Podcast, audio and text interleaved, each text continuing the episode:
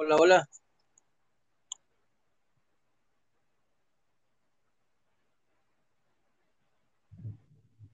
Ya está, ¿te escucha bien? Sí, te escucho bien. Dime. Ah, muy bien. Mira, vamos a. Es una entrevista que voy a realizar por parte del plan SBW. Más que nada, queremos saber tu opinión y más que nada, pero, lo- conocer la persona detrás del, del tablero. En este caso, pues, siendo el conocido Nicky Triniki o de Yabu. Claro que sí, dime. ¿Cómo te vamos a llamar? ¿Nicky o de Yabu? Soy de Yabú. De Yabu. ¿A qué se De debe el nombre de Yabu? ¿Cuál, perdón? ¿A qué se debe el nombre de Yabu? Mira, eh, en un inicio, cuando yo comencé en el 5K, ya ves que estaba el 5K 1, ¿Sí? hace un año, cinco meses, un año, cuatro meses, perdón, en junio del 2019, la primera vez que entré al, al 5K. Y Esto porque un día cualquiera estaba viendo videos en YouTube y de repente me salió la imagen del tour que, que hubo. La verdad, Ajá. que yo siempre amante de Top 98 Ujú. y a partir de ese momento me puse a buscar en Google eh, a ver dónde se podía jugar en línea. Y fue así como llegué a Spike. Una vez que llegué me puse como primer nick eh, nombre de Nick. Yo sabía en, en un principio que ese nombre iba a ser. eh, Eh, disculpa, un poco entrecortado. ¿Perdón? Se escucha un poco entrecortado. No sé si seas tú o sea yo. Sí, yo creo que ha de ser un poquito la señal de internet. Ah, mira, ya se escucha mejor. Ah, desde no me presenté. ¿qué, qué, qué modelo los míos? Me conocen como, qué nombre tan artístico. Mikey, eh, ya llevo tiempo jugando, en este caso, pues, una iniciativa que se me ocurrió. Ahora, continuando con tu Nicky Reniki, ¿qué significa Nicky Reniki? Mira, eh, no se lo he platicado a muchas personas. ¿Te, te eh, gustaría o no? Sí, sí, claro. Este, lo que pasa es que hace muchos años yo tengo muy marcada una parte de mi vida, ¿no? Estamos hablando de que tenía yo como ocho años. Ajá. Pasaban, pasaban unos niños vendiendo bolsas de fruta, bolsas con fruta, mandarinas, naranjas, eh, jícama. Entonces siempre iban jugando. Eh, los dos niños eran de, de unos 5 o 6 años. O sea, como vivían a una cuadra de mi casa, su abuelita los mandaba a vender. Ah, órale. Y siempre que, siempre que pasaban los dos, iban jugando. O sea, iban vendiendo, pero iban jugando. Eran una parejita, era un niño y una niña. Y siempre el niño jugaba y, y escuchaba que cantaba Nikiri, Nikiri, Nikiri, Nikiri, Nikiri. Siempre. Entonces yo lo recordé mucho y yo los vi crecer. Entonces, estamos hablando que los niños tenían como 5 o 6 años. Al paso del tiempo, ya como a los 15 años más o menos, 15 años, me encontré sobre todo al niño, al niño, y le pregunté que cómo se llamaba y ya me, me dijo su nombre, ¿no? Se llama Luis. Nicky, Nicky Reniki. Yo agarré y dije, ah, tú eres Nikiri Niki, y se empezó a reír. Y me dice, ¿por qué me dices Nikiri Niki? Y Ya le dije, no, es que cuando tú estabas chico pasabas por mi casa vendiendo frutas y siempre pasabas cantando. Y Entonces se me quedó en la mente esa parte y siempre que, que escucho y veo ese Nick, me acuerdo de ellos, de los dos. Claro, ahorita ya están grandes y, y son buenas personas, trabajan, ya tienen su familia, todo. pero por, bueno. eso, por eso es el Nick, el del, el del Nicky Nicky. ¿Y el Pero Yabu? El de Deja Vu, mira, el de Deja Vu no tiene una historia como tal, pero eh, sí me puse a pensar que desde un principio, ¿no? Que quería yo llegar a hacer algo importante en el COF. Tengo algunos objetivos, algunas metas por ahí de llegar a a la, ser, a la Kobe de Shanghai. de, llegar a ser algo grande, ¿sí? Algo grande. No, no sé hasta qué escala pueda llegar, pero me gustaría llegar a ser algo grande y para eso es que me la paso practicando. Pero en cuanto a lo de déjà vu, es porque en algún momento de mi vida yo retaba a personas que tenían buen nivel y casi nadie me aceptaba. Nadie me aceptaba, nadie me aceptaba. Y yo llegué a pensar que en algún momento de mi vida iba a tener un buen nivel para retarlos y ganarles. A demostrarles que podías. Paso los meses, sí ya, ya me, he encontrado con varios que me ganaban y me aplastaban. Y ya ahorita los dejo en cero. O algunos no los dejo en cero, pero me ganan uno o dos rounds de 10 y, así. Sin embargo, todavía hay, hay muchos que me ganan. Hay muchos. No, obviamente, son viejos dinosaurios que llevan ya años en, esto. Exacto, mira, perdón, mira, yo he pasado por personas que tienen muchos años entrenando. Yo llevo todavía poco, poco tiempo. Aunque eso no, no, es un, no es una limitante, ¿no? Porque la idea aquí es seguir entrenando, entrenando. Yo entreno todos los días. No todos los días eh, entreno al mismo tiempo, pero si puedo una hora, si puedo dos horas, mientras sueñas, comes. Exacto, entonces, eh, siento que, que, sí, ahí la llevo, ¿no? Ese es Entonces, bueno, y entonces para, para, concluir esa parte que me dices que por qué de Yabu, es porque siempre pensé que, que, cuando me volvieran a ver, iban a pensar que ya habíamos jugado anteriormente. Entonces yo hice una frase que, que estoy volviendo muy popular dentro del clan, ¿no? cuando me dicen, ¿por qué de vu? Entonces yo contesto que algunos creerán haberme visto antes, precisamente. Ahí era muy bien. Porque me jugaron y me ganaron, y ahorita ya me juegan y ya no me ganan. O ya no te juegan, retiro. Exacto. Y además, además, eh, yo comencé jugando con tres personajes. Jugué con tres personajes como, como ocho meses, más o menos. ¿Cuáles son esos?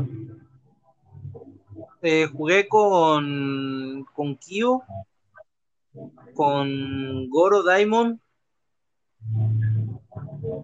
Y fíjate que el tercer mono ha sido un poquito, un poquito confuso porque, porque yo no sabía jugar con Yori, no sabía jugar con, con casi nadie, entonces, entonces a veces agarraba a Blue Mari o a veces agarraba a Terry, fueron con los que yo inicié. Ajá, y luego ya fuiste agarrando más práctica con los otros monos, ¿no? Sí, pero ya luego empecé a agarrar otros monos y ya ahorita se puede decir que combos, ya los combos puedo hacer con cualquier mono, pero saber jugar con todos todavía no. Yo creo que ya le muevo a un 85-90% de la mayoría de, de, los personajes. Bueno, ahora ya pasando a otros temas. Eh, ¿Cuál fue tu primer acercamiento con los videojuegos? En este caso, ¿qué fue lo que te llevó a Kino Fighters? Ya sabes que en, aquella época pues teníamos lo que eran las, las recreativas en las, las maquinitas, en las farmacias, en las tiendas de, de tortillerías, por decirlo así. Ah, ok, mira, eh, yo tengo una historia, yo no sé si quieres que te platique mi carrera como, como gamer desde el inicio o si solo quieres que me enfoque en el COF. Algo general, o por ejemplo, estaba pasando por la esquina y dije, wow, me deslumbró el, tío con su peinado, el tío con su flama. Mira, yo recuerdo que recuerdo que el primer, el primer videojuego que tuve en mi vida fue como a los como a los cuatro años de edad. Recuerdo que mi papá, me regaló un, un monitor. Bueno, era un videojuego de carritos, pero realmente era un monitor que tenía una calcomanía en el centro del monitor de un carrito. Entonces tenía una palanquita y lo que se movía adentro era la interfaz. Eh, pero te daba la impresión de que se movía, de que tú eras quien se movía en el carrito. Ese fue el primer, el primer juego que tuve en toda mi vida. Y posteriormente a ese, estamos hablando como la edad de unos ocho años, eh, de donde vive mi papá, de donde, donde yo crecí. Ajá. cuadras había una, una persona que tenía juegos de Family, de Super Nintendo, de Zelda, todo eso. Entonces, yo todos los días iba a casa de mi abuelita y pasaba por ahí y rentaba siempre por media hora, por 15 minutos los videojuegos. Entonces, no sé si has visto ahorita que llegas hacia a los centros de gamers y ves que hay, hay Xbox, hay cuatro o cinco pantallas de Xbox y eso. Bueno, pantallas. Bueno, antes así era. Así era. Eh, lo único que evolucionó pues fueron los videojuegos, las consolas que fueron cambiando, pero era, era idéntico. Yo llegaba, pagaba, pagaba un dinero, estaba 15 minutos, media hora, a veces una hora, a veces dos horas. Y ahí conocí Super Mario y todos los juegos de Family. Decía, eh, mi experiencia fue un poco más diferente porque no sé si te, te tocó las máquinas que usaban fichas, pero las fichas eran como, eran redondas, bueno, no redondas. Me refiero a las fichas que tenían como una raya en medio. No sé si las llegaste a ver tú. Sí, sí, sí me tocó, pero ya eso me tocó un poquito más, eh, más adelante, ya cuando conocí el COF. Me acuerdo que la, Mira, el primer COF que yo jugué fue el 96. Entonces, cuando ah, en ese entonces yo venía ya de jugar, parece, déjame, no recuerdo, no recuerdo el orden cronológico, pero sí recuerdo que la primera vez que yo eh, me encontré fichas, que tú dices, ah, bueno, aquí le llaman fichas. Ajá. Las encontré en el, en el Samurai Shadow, en el 1. Ahí las y el clásico, ¿no? De que de repente, ya sabes, ¿no? En, en las tiendas así donde hay videojuegos, siempre llega otro que no quieren pagar, alambre. Pero a mí me tocó que llevaba, un güey llevaba su alambre para jugar gratis, metían un alambre para... Ah, sí, las mañas de ese entonces. gratis. Oye, ¿y qué te pareció el COP 96 en aquel entonces? No, fíjate que era lo máximo, la verdad, ese, ese juego me envolvió desde el primer momento en que lo jugué. Te decía, de cuenta que yo venía de jugar a lo mejor Mario Bros, jugaba el Samurai Shadow, jugaba el Fatal Fury, jugaba Mario en general, pero cuando cuando conocí ese, me enamoré perdidamente. Eh, la verdad sí fue de los mejores, fue, fue la mejor, creo, la mejor que he, conocido en cuanto a mis recuerdos, ¿no? ¿Qué te deslumbró, pues? Dime. Eh, fue un juego que te deslumbró en aquel entonces, ¿no? Y te sigue gustando, es atractivo a la vista. Sí, la verdad sí, eh, es que yo venía de jugar también el Fatal Fury y era totalmente diferente.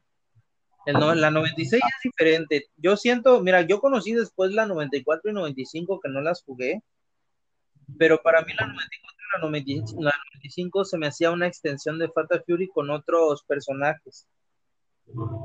Sí, por la movilidad. Sí, por la movilidad. Ya en la 96 era totalmente diferente. Aparte, la 96 la conocí cuando iba a la secundaria y entonces eran las retas con los amigos. Eh, en algún momento, en algún momento estuvimos a punto de perder clases, pero el señor de, ahí de la, porque era una farmacia donde yo jugaba. El señor de la farmacia, eh, las maquinitas las, las encendía ya después de la hora de la entrada de la escuela.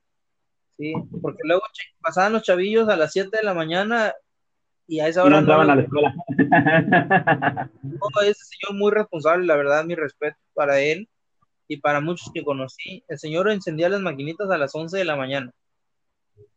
Sí, para que saliendo. Sí, Entonces las maquinitas las apagaba a la una y media de la tarde porque los chamacos entraban a la escuela a las dos y a, las a la una y media las apagaba. Sí, porque luego los chavillos llegaban y se quedaban horas jugando ahí, no iban a su casa, no llegaban a su casa. Sí, fue una época muy... Sí. Dime. No digo que fue una época muy adictiva de las de Sino Fighter, de las maquinitas. Pues también me, me tocó hacer eso muchas veces. sí, claro, fue, fue de lo mejor.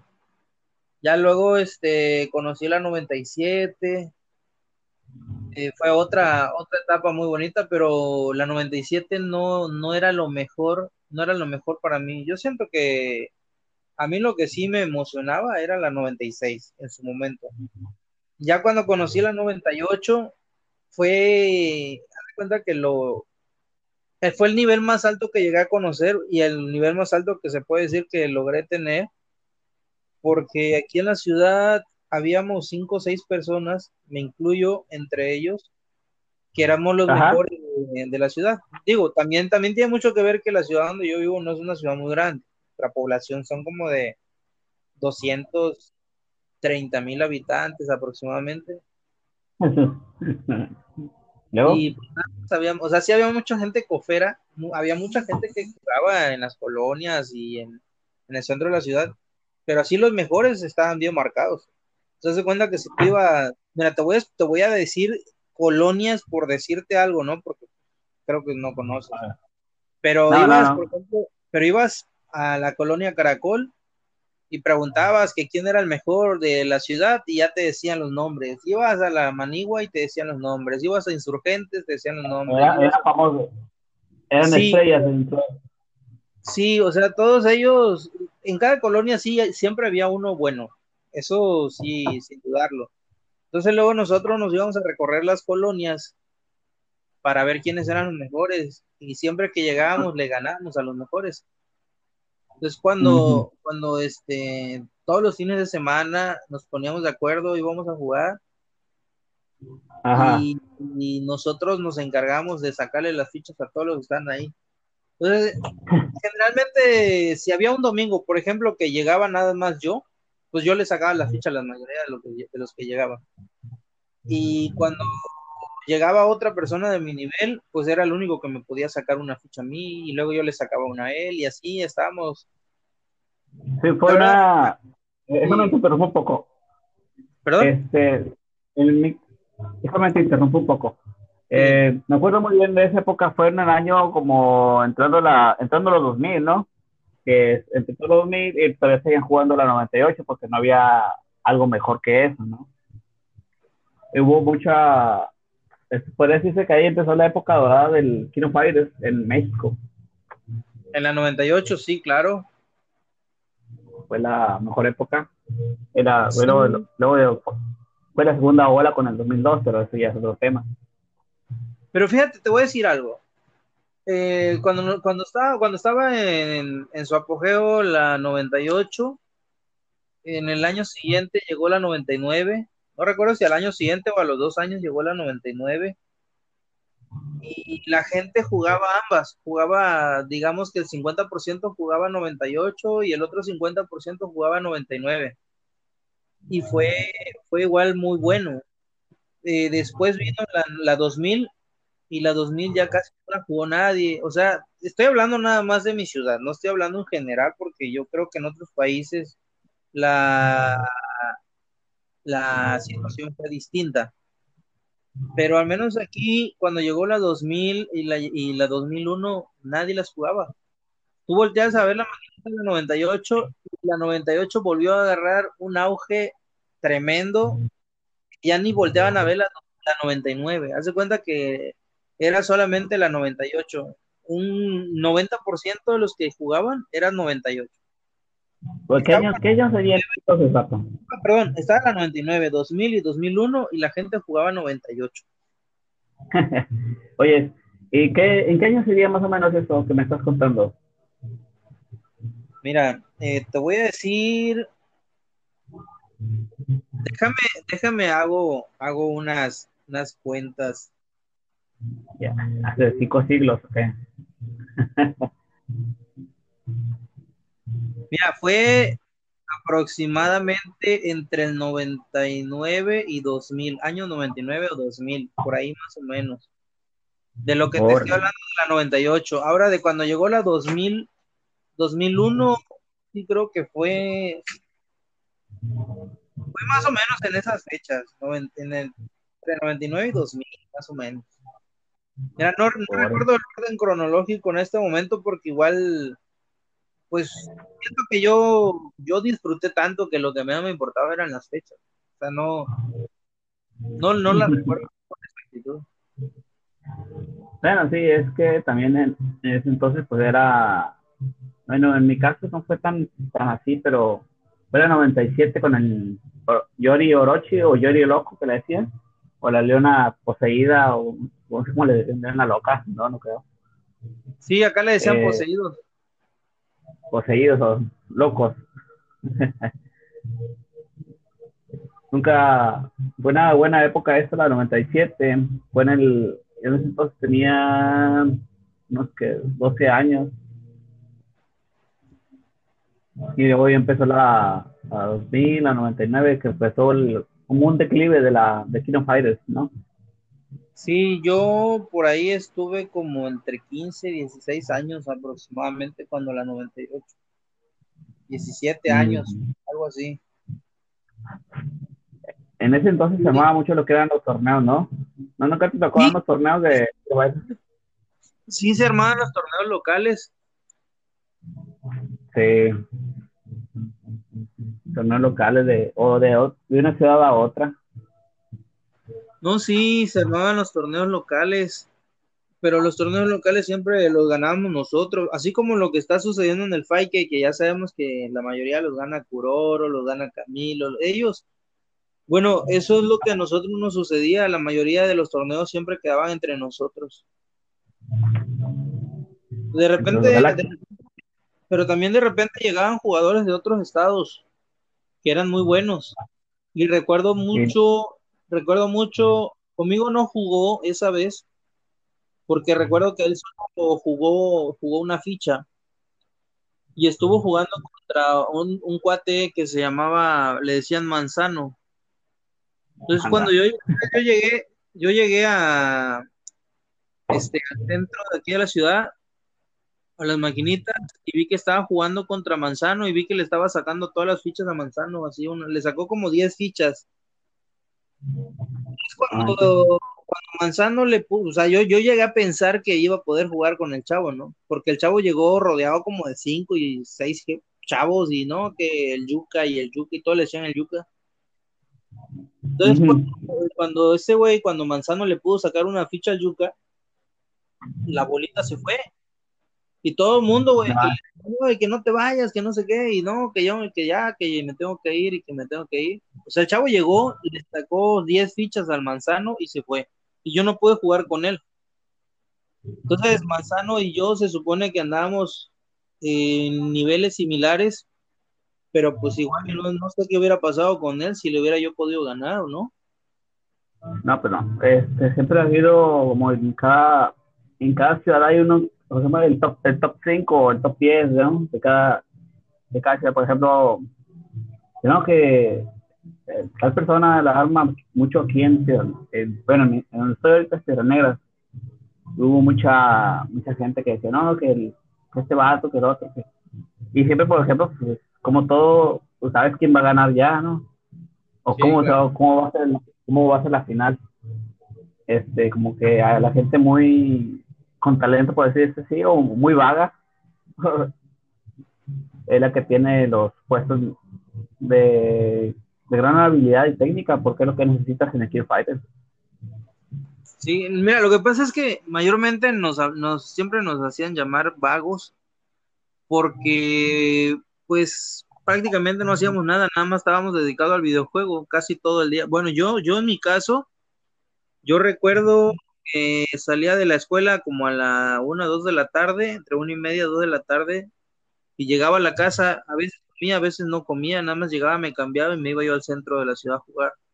Y en el centro de la ciudad cerraban las maquinitas a las nueve de la noche. y a esa hora yo venía de regreso a mi casa, entonces eso lo hacía casi de lunes a viernes y los sábados, no, de lunes a sábado lo hacía yo. Estamos hablando de que yo jugaba entre dos y media de la tarde a nueve, son tres, cuatro, cinco, seis, siete, ocho, como siete horas diarias. Siete horas, ¿cómo no ibas a ser bueno? Sí, y los domingos jugaba menos horas porque los domingos hacían eventos, eventos, este, eh, el lugar se dividía en dos partes, el área de maquinitas y el área de tardeadas, no sé cómo le llaman allá en tu pueblo, que es el área donde hacían fiestas, hacían bailes, este, llegaban DJs, eh, se ponía chido, ¿no? Pero nosotros no nos llamaba la atención eso, sino las maquinitas. Entonces ese evento comenzaba a las 6 de la tarde y terminaba a las 10 de la noche. Así que los domingos yo no, yo no iba temprano, yo me iba, pero a las 6 de la tarde, a la hora que empezaba lo bueno. Y era cuando se llenaban las maquinitas. Y se ponía bueno porque habían 30, 40 personas alrededor viendo quién, quién ganaba y eso. Tú sabes, siempre hay quienes juegan y siempre hay quienes nada más les gusta ver. Ajá, sí, ver la competencia, ¿no? Sí, la competencia y pues, aunque muchos no son buenos eh, aficionados a jugar, son buenos aficionados a apoyar. Ajá. Ahora, pasando a otras cosas, ¿cómo esa época fue, se terminó en el 2000, yo digo que en el 2007, 2006, ¿no? que empezó la 2002 y ya se empezó a pagar todo lo de King por, la piratería y porque la... Yo digo que en la mayoría de las personas ya empezaron a tener una, una vida, por decirlo así, se casaron, se juntaron, pues sí, pero, sí, pero te voy a, te voy a decir algo. Eh, cuando, eh. cuando llegó la 2002, sí fue muy aceptada aquí en la ciudad. Entonces eh, se dividió, se, dividió este, la mayoría de los peleadores, de jugadores, como le llamen, eh, sí se dividió entre que la, dos, la 98 de todas maneras no la dejaban de jugar, pero la 98 la jugaba como un 40% y la 2002 un 60%. O sea, sí hubo un auge de 2002, porque yo recuerdo que también jugaba en la 2002, pero ya jugaba menos tiempo. Ya a mí me tocó jugar la 2002 muy, muy poco tiempo. Igual fui, o sea, considero que no fui el bueno, no fui top, bueno, vamos a decir que en la 98 fui top porque nada más éramos 5 o 6, que éramos los mejores. Pero en la 2002 ni siquiera conozco quiénes eran los mejores porque yo ya, pues ya había crecido, ya mis intereses empezaban a cambiar y ya nada más me tocó jugar a lo, mucho seis meses o menos. Y ya fue... Este, me olvidé, me olvidé totalmente de, del COF, me dediqué ya a otras cosas, me dediqué a trabajar, eh, me dediqué a mi familia, me dediqué, sí, a, pues hice una vida, como dices tú. Y pues se, me olvidaron los videojuegos por completo. Después de eso, yo creo que también le vino a dar en la torre el hecho de que hayan salido juegos chinos. Bueno, todos son chinos, ¿verdad? Pero que empezaron a salir que la Plus, que si ya empezaron a agarrar a Omega Rugal, eh, o sea. Sí, sí, ya la verdad le dieron en la torre a todos los videojuegos y ya luego llegabas y todo el mundo quería jugar con Rugal. Nada de combo, nada de estrategia. No, ya nada combo ni estrategia, nada más puro poder, puras bolas. Y ya en ese entonces, en ese entonces ya yo, yo dejé de jugar, me olvidé por completo de desde la 2002. Yo ni siquiera sabía que después de la 2002 habían salido otras. Mira, ah, yo no, sabía, yo no supe, después que yo terminé de jugar, yo me considero que dejé de jugar en el año 2002. Yo no supe que había, creo que, que salió una 2003. No supe, no sé si salió 2004, no recuerdo, o la 13. No supe que salió 98 UM, 2002 UM. No supe que la, la Chaos, no sé cuál es de verdad, yo desconozco todo el mundo del COF después de la 2002.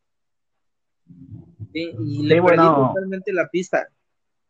Entonces, si tú, mira, tengo 30 y, tengo 36 años. Ajá, un joven suelo. Entonces, si tú sacas la cuenta del 2002 al 2020, 18 años. Tiene 18, bueno, 17 años porque regresé el año pasado. Tenía 17 años de no jugar KOF. Pero ningún KOF, ningún KOF, de ninguno. Solo dedicado a la vida, a la familia, al trabajo. Sí, sí, pero te voy a decir que nunca dejé de ser gamer al, eh, al 100% porque también he tenido consolas, eh, tuve eh, el Xbox, el primero, el otro, el Slim, el One, o sea, estuve, estuve cambiando video, de consolas así esporádicamente, pero igual no, no las jugaba tanto. O sea, sí jugaba ¿qué te digo? Gears jugar, eh, no ¿En serio? Sí, jugaba este. No tengo en la mente nombres de todos los videojuegos, incluso ahí tengo algunos de básquetbol, eh, jugaba el de Kinect, jugaba este boliche, eh, tenis. Pues se cuenta que yo compraba videojuegos y ya los probaba, jugaba y me este, me entretenía, pero jugaba 20 minutos, media hora. Sí, era, algo que te apasionara, no era algo que te apasionara. Este, sí, no me. Pero no Exacto, y terminaba vendiendo los videojuegos. Luego el que me gustó un poco más fue el de el de GTA. El creo que ah, era el, 4, el 4 o el 5, no recuerdo el último que salió. Ese está, estaba chido, pero pero fue el último que, que me causó así como, ya, wow, estuvo, padre, pero ya una vez que lo terminé ya no, no tuve las ganas de volver a empezar a, o de, de seguirlo. No, viste, no viste el reto, ¿no? ¿no? No te viste un reto que digas, quiero tener algo que quiero aprender y, y superar, ¿no? Es correcto, entonces ahí te das cuenta de una cosa, que la mayoría de los videojuegos solamente son moda. O sea, y el, y el Kino Fighter no, no es una moda. El Kino Fighter es un legado, es algo que todo el mundo quiere y, querrá para toda la vida. Y es algo que, eh, que, en su momento dejó de existir, pero está regresando. Yo no sé qué conocimiento tengas de eso, pero todos los días me encuentro en las transmisiones, cuando estamos viendo una transmisión, está la gente, oye, ¿cómo puedo jugar? ¿Cómo puedo jugar? ¿Dónde descargo eso? ¿Cómo le hago? Y eso es porque la gente... Ah, sí. Claro, güey no sabe, no está informada, este, piensa que todo ya, toda la escena del Kino Fire se acabó por el, bueno, no hay información realmente. Tú ves el Twitter, el Facebook, pero no hay, tú digas, hay convocatoria, tal persona, bla, bla, no, hay nada. Y la gente pues dice, no, pues no, ya se acabó todo ese por lo La gente quiere competencia, quiere tener un motivo por el cual jugar, ¿no? Mira, los que, bueno, yo en mi caso, ¿no? Estoy casado. Todos los que tenemos así una familia en casa, todo, ya nos dedicamos de lleno a la familia, pero siempre tienes un espacio. Yo conozco algunas personas que son solteras y que te dicen que nunca pueden. Ya quisiera, ah, sí, ya quisiera yo verlos casados con una responsabilidad y que te digan, es que no puedo, güey, es que no me da tiempo, o sea, es que no me da tiempo para estar con mi vieja, no me da tiempo para estar con mis hijos, no me da tiempo de nada, o sea, y están solteros y dicen que no le da tiempo de nada. Entonces, por eso cuando... ¿Perdón? ¿Qué poca, qué poca determinación de esas personas. Sí, sí, sí. Y yo siento que sí hay, hay tiempo, pero es que todo, de, todo depende de, del interés que tú tengas, ¿no? Como persona, es que es, es relativo, porque unos le ponen interés, otros no. O sea, para, a lo mejor para ti no es importante el golf, para mí sí, para otra persona también, y así sucesivamente. Ah, sí. Es más que nada, digamos que el reto de, de, jugar contra alguien más, con una persona, un ser humano, es muy diferente a jugar contra la computadora.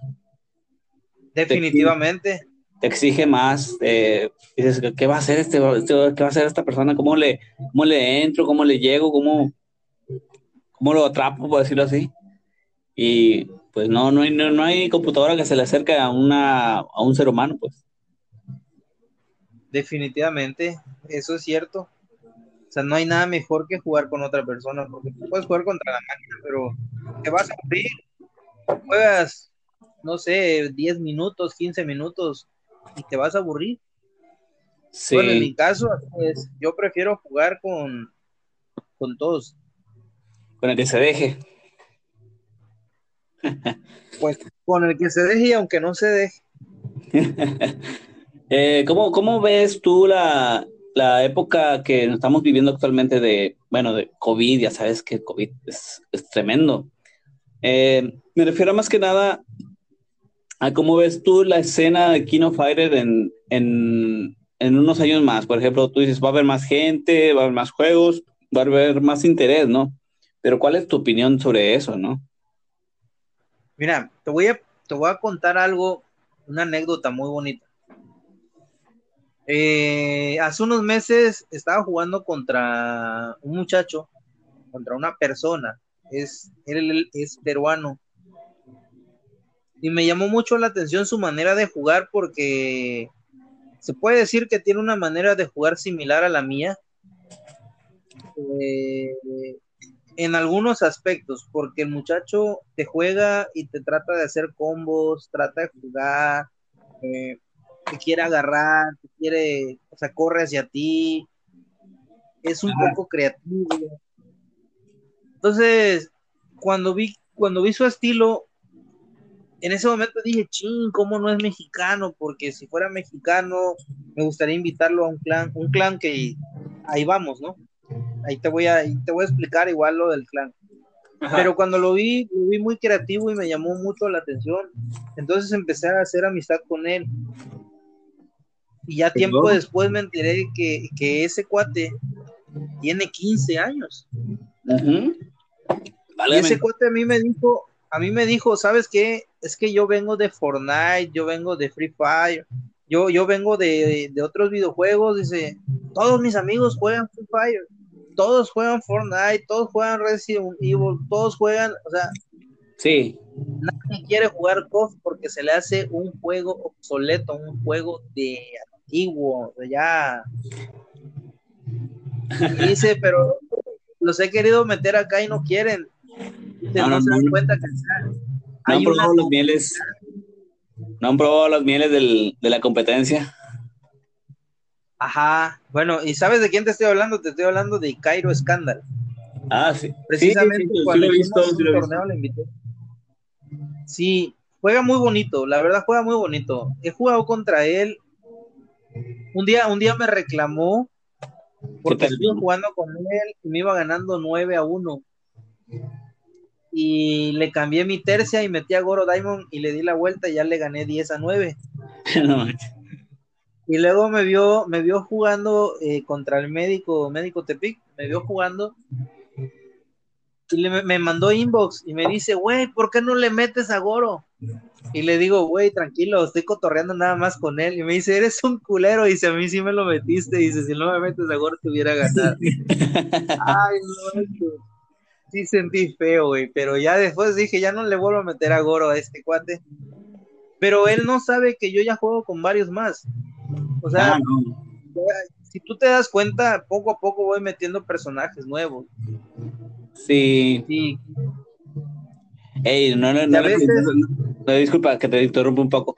¿No le preguntaste dónde él supo de Kino Fighter, de Cairo Scandal? Eh, sí, dice que en las recomendaciones de Facebook, que con el tío Cox, porque dice que empezaban a llegarle recomendaciones de torneos y así, y pues le llama la atención. Es que mira, mira, mira, mira, Mike, te voy a decir algo, algo que me gusta mucho. Eh, actualmente los streamers de KOF son los que se están encargando de hacer crecer la audiencia en, nuestra ah, comunidad.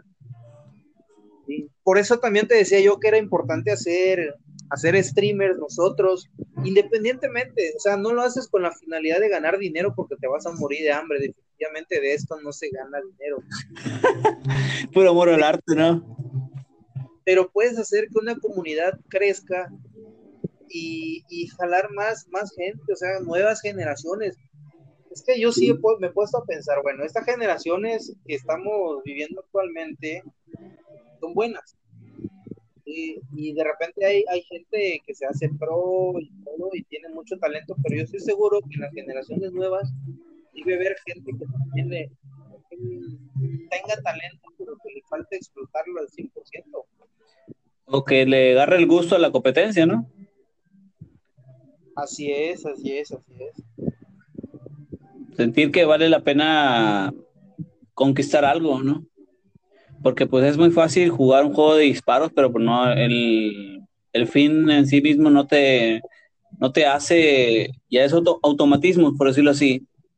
Te hace bueno, pero ya hace automáticamente. Y, por ejemplo, si tú vas a jugar contra alguien más directamente, sin equipos, ahí sí todos los errores son tuyos. Y, ni cómo y ni cómo defenderte de que no, pues que mi equipo no la arma o o es la computadora te hizo esto, ¿no? no ahí todo es, tu, todo es tu culpa y sigue practicando. Mira, es que no quiero contradecir lo que acabas de. A ver, dime tú. No, no, no, pero, no siempre, pero no siempre es tu culpa. Es que además de esto hay algo importante que hay que mencionar. Puede ser muy, muy bueno, pero si te toca con una persona que tiene muy mala Conexión. Sí, sí, tiene muy mala conexión. Ya se echó a perder el juego, porque, mira, yo te voy a decir, yo tengo un defecto cabrón. Ya a ver. una con lag, se me quitan las ganas de jugar, pero muy rápido, o sea, dos, tres rounds. Y es posible, es posible que yo pierda por no sé, la otra persona me puede jugar y yo, puede ser que yo intente hacer como que juego, pero ya no, ya no tengo ganas. Eso me ha sucedido varias veces. En torneos, creo que en el primer torneo me pasó.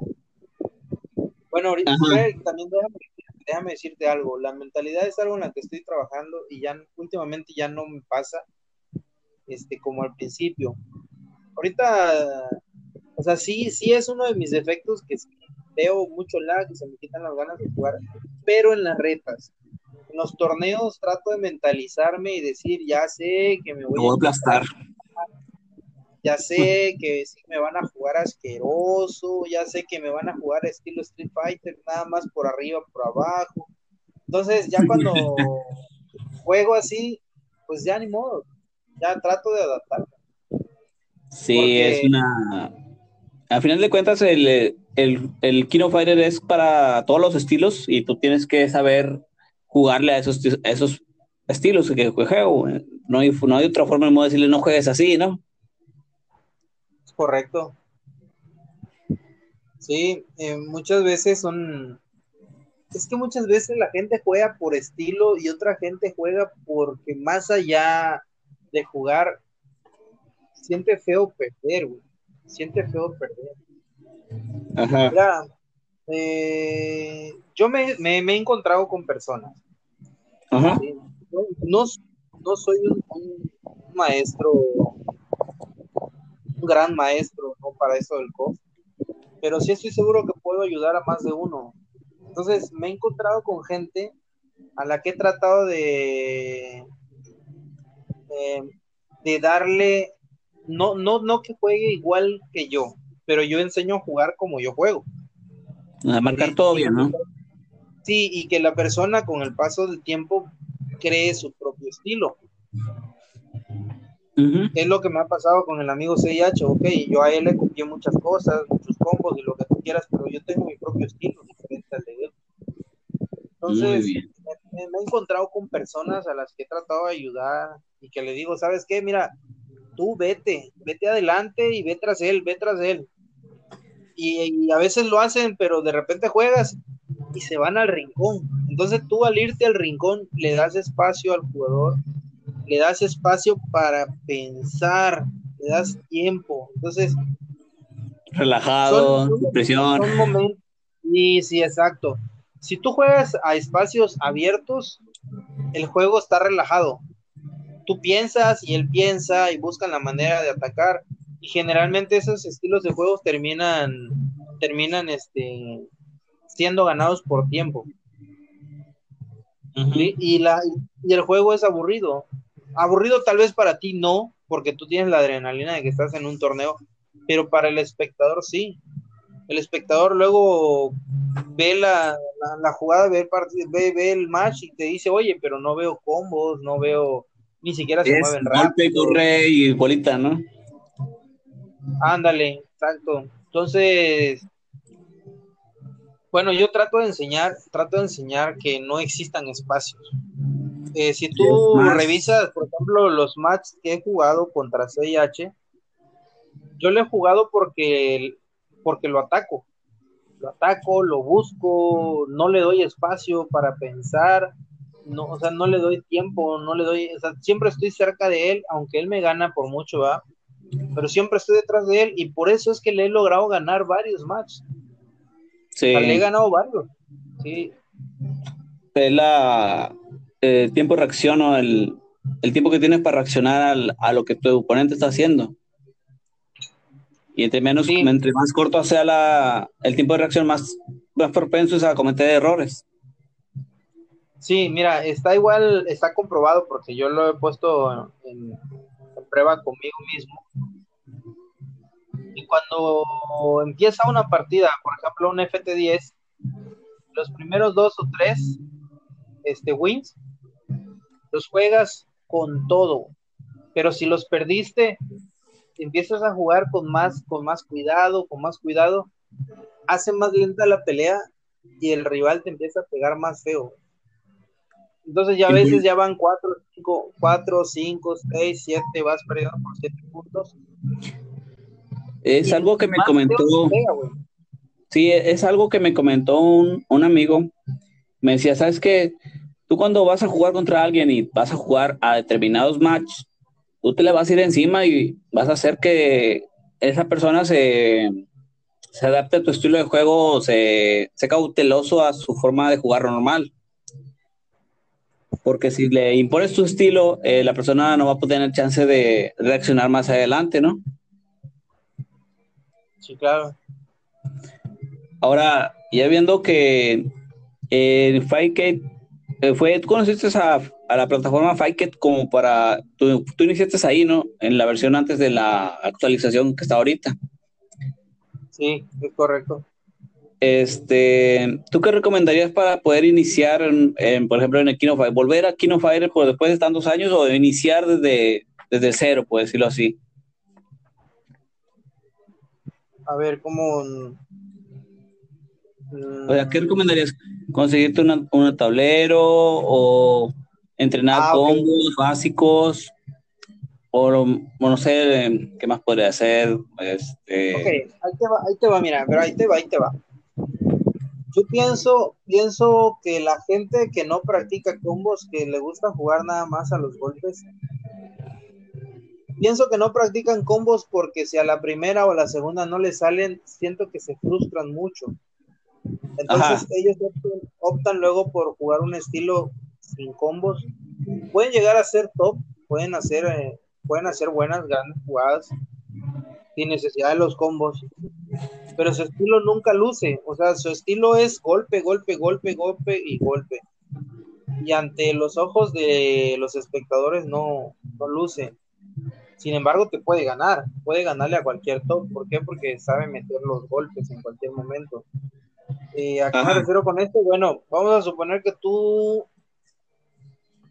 vamos a ser un poquito más específico. Vamos a suponer que tú te encuentras con alguien que usa a King, alguien, alguien que usa a Loki y alguien que usa a Chang. Yo no he visto un equipo, yo no he visto una persona que use a esos tres, pero es un equipo pues. de golpe, porque a Loki no lo vas a ver haciendo combos. A King tampoco, o sea, King tiene combos muy cortitos, dos o tres y ya. Chang no tiene combos. Entonces, son jugadores que nada más van al golpe. Ajá, al daño, al daño masivo, por decirlo así. Sí, entonces para ese estilo de juego, tú no necesitas tener un tablero, güey. O sea, sí necesitas un tablero, ok, pero sencillo. No necesitas octagonal, no necesitas restrictor, no necesitas los mejores componentes como micros cherry. O sea, tú no necesitas, tú con que tengas un tablero así súper sencillo, ya no necesitas más, güey. ¿Por qué? Porque no necesitas sacar combos, entonces con el tablero más sencillo, hasta con un control de Xbox, puedes jugar perfectamente bien. Ahora ya, sí, que sí que... Sí, incluso hasta con el teclado, güey, sin problema. Sí. de hecho es una... La, se adapta a la persona al, estilo de juego porque es el que más le... le puede decir?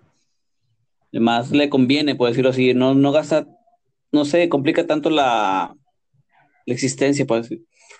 Y ya con combo, pues, ya con combo, pues tienes que meterme media sus, W hacia detrás, Horyuken, que se les dicen. Sí, ya cuando, si tú quieres un, quieres eh, avanzar un poquito más, quieres, eh, quieres hacer combos y eso, sí tienes que gastarlo un poquito más. Definitivamente. Mira, yo no tengo mucha experiencia en, en marcas, pero... ¿Qué le recomendarías a las personas? Es que siento que es un proceso, fíjate.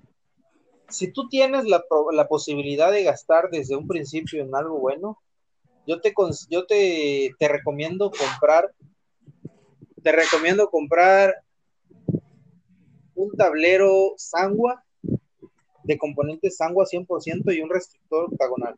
Si tienen la posibilidad eh, y ahorita te, ahorita te explico por qué mucha gente dice que los poderes no salen bien con los Sangua. Este, si tú no tienes los recursos para comenzar con Sangua, te puedes comprar hasta unos componentes clon. Ahora, si tú eres una persona que definitivamente no tienes disciplina en los movimientos, considero que hay palancas que hacen el trabajo por ti. Por ejemplo, las palancas españolas, la palanca de Lorenzo, las hay unas nuevas que he visto que son chinas, que algo de Bain Long, no sé, algo así. Tengo una copia de, de las Uso Hub o Industria Lorenzo, que también son buenas. Son, son buenas cuestan 300, 400 pesos, alrededor como de 20 dólares. Pues, es como un proceso, ¿no? Por ejemplo, tú sabes si inviertes más adelante compras un, un kit básico, un, algo que tú dices, no, pues aquí puedo agarrar un poco de experiencia. Ya si ves que tú quieres continuar jugando, pues ya le inviertes un poco más, ¿no? Digo, es un es un hobby que, que te relaja. Bueno, en mi, en mi caso me relaja porque pues, llegas estresado y dices, no, voy a ponerme a jugar un ratito, ¿no? Y pues si es una... Sí, dime. yo te decía, si tú no tienes dinero, bueno, te, te compras algo sencillo, una palanca española y con eso puedes empezar. Con eso puedes empezar y, te pueden salir algunos trucos, pero si vas a batallar. Y con eso puedes empezar con un con unas, este, unas palancas chinas. Palancas chinas. te, voy a, te, voy a, dar mi punto de vista sobre la, las palancas españolas o tipo españolas que son las que usaban las arcades hace muchos años. Ajá. Yo pienso que esas palancas, no sé si es, no sé si son, bueno, de hecho son los, son los micros, que son un poquito más, menos, ¿cuál es la palabra? ¿Cuál sería la palabra? Son menos exigentes. Son menos exigentes que, que los micros que usan las palancas sanguas la palanca sangua es exigente 100%. Entonces los, los cherries o los mitos y esos, esos no son tan exigentes. ¿A qué me refiero con esto? Hay un poder que tienes que hacer con media U para adelante, media U para atrás. Con las palancas españolas puedes marcar la U completa adelante y la U completa atrás y el poder te va a salir. sí, o sea, no te exige la precisión no te exige la precisión la palanca, o, más bien los micros, pero Sangua sí te lo exige. Para que tú puedas marcar un poder bien, Sangua, si el poder es media U para adelante y media U para atrás, así lo tienes que hacer, pero como todos tenemos la, mala costumbre de hacer la U para adelante y la U para atrás, por eso no te salen. Te lo digo porque yo he corregido esa parte. A mí me costaba mucho trabajo Ahora, ya cambiando un poco de tema para ya para terminar esto, este podcast de Kino Fighter, o bueno, no sé, ya le pondré un nombre más adelante. Este, creo que ¿qué recomendarías para iniciar en el en o, volver al Kino Fighter? Por ejemplo, tú dirías, no, sabes que vente ve, a jugar contra personas que tengan tu nivel o ponte a practicar o comprarte una palanca. ¿Qué es lo que tú dices? Lo primero, lo básico de una de, alguien que va a iniciar en el Kino Fighter. Ok. Mira, primero necesitas tener una computadora por lo menos que tenga 4 GB de RAM. Y aunque no tenga el mejor procesador del mundo, pero un procesador, por lo menos yo considero para que juegues bien, de un Core i3 para que no tengas problemas de, de lag. Independientemente de que tengas una buena o mala conexión de internet, influye mucho también la computadora que tú tengas. Eh, a muchas personas no les jala el Windows 10 y dicen que es lento, pero no es el sistema operativo, sino es, es la memoria RAM que tú tienes. Ajá. 4 GB de RAM y un sistema operativo básico está, está excelente. Primera. Eh, si es básico lo que vas a comenzar haciendo, yo creo que te recomiendo una palanca española de las más baratas. Ajá. Con eso, con eso, excelente, con eso inicia. Tienes que empezar a practicar combos. Yo sugiero que agarres a tres personajes, que le dediques cierto tiempo a cada uno de ellos para que puedas eh, subir un poquito de nivel y puedas comenzar a jugar. Porque cometen, para mí es un error empezar jugando con ruleta o random. Porque no le das el tiempo a todos los personajes y por lo tanto tardan muchísimo más tiempo en aprender a jugar. Y sí, lo que, lo que te recomiendo es que juegues con personas de tu mismo nivel para cuando empiezas a mover a, los personajes. Una vez que ya lo sepas mover bien, que ya sepas marcar combos, te sugiero que busques personas que están por encima de tu nivel, personas que te ganen, para que puedas empezar a moverte más rápido. Muy bien. Muy bien, creo que eso sería ya todo por parte de este servidor y mi amigo Dejavu. Un gusto tenerte aquí, Dejavu. Eh, más adelante a ver si tenemos otra charla más, más prolífica. Sí, claro, me gustaría mucho tocar el tema del clan, el clan que, que tenemos, pero ya eso será en otra plática más adelante. Sí. Eh, porque sí me gustaría mucho platicar un poquito más de ello. Claro, eh, más adelante, con mucho gusto, platicamos, ya va para la hora y se pasó de volada.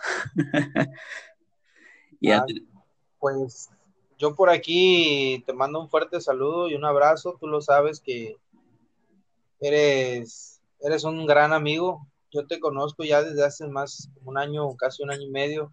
Sí, fuiste una de las primeras, eh, fuiste una de las primeras personas con la que yo comencé a jugar. Y no quiere decir que te que yo ya sea un top, top número uno, pero tú has visto mi progreso y aunque ha sido un poco lento. Es muy, muy rápido para mi gusto, pero bueno. Bueno, un gusto tenerte aquí, un abrazo, que tengas una bonita noche. Estamos viendo. Gracias, gracias, mi amigo Mikey. Estamos, estamos pendientes por ahí. Hasta luego.